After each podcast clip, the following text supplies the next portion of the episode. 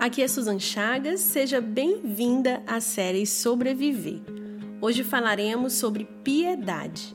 De fato, a piedade com contentamento é grande fonte de lucro. 1 Timóteo 6,6 A palavra piedade dentro da nossa cultura significa dó, compaixão, comiseração. No Novo Testamento, a palavra piedade aparece mais de 40 vezes com o sentido de amor e respeito às coisas religiosas, religiosidade, devoção. E é esse significado que eu quero trazer para a nossa meditação de hoje. Paulo escreve para Timóteo no sentido de alertá-lo sobre os deveres pastorais. Na carta escrita a Timóteo, existem muitas advertências sobre como ele deveria conduzir a igreja. Fala dos seus serviços ministeriais, da sua vocação. Mas no capítulo 6, Paulo fala sobre a vida de piedade, sobre a vida devocional.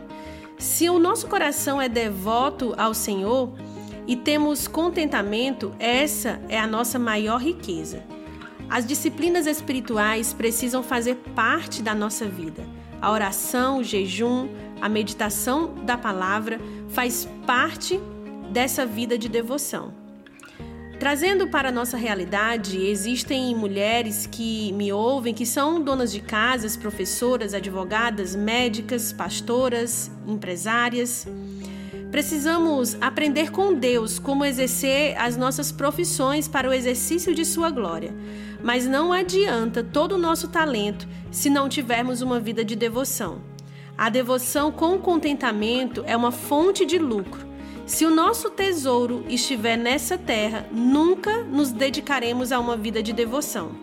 A piedade requer de nós tempo, precisaremos muitas vezes abrir mão de outras coisas para se dedicar a estar com Deus. Investimento, muitas vezes vamos precisar exercer generosidade. O Senhor trará pessoas para que sejam abençoadas por nós. Também requer de nós renúncias.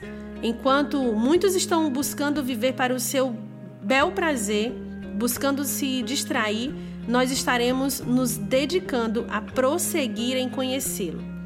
Chegou o tempo em que os verdadeiros adoradores adorarão ao Pai em espírito e em verdade.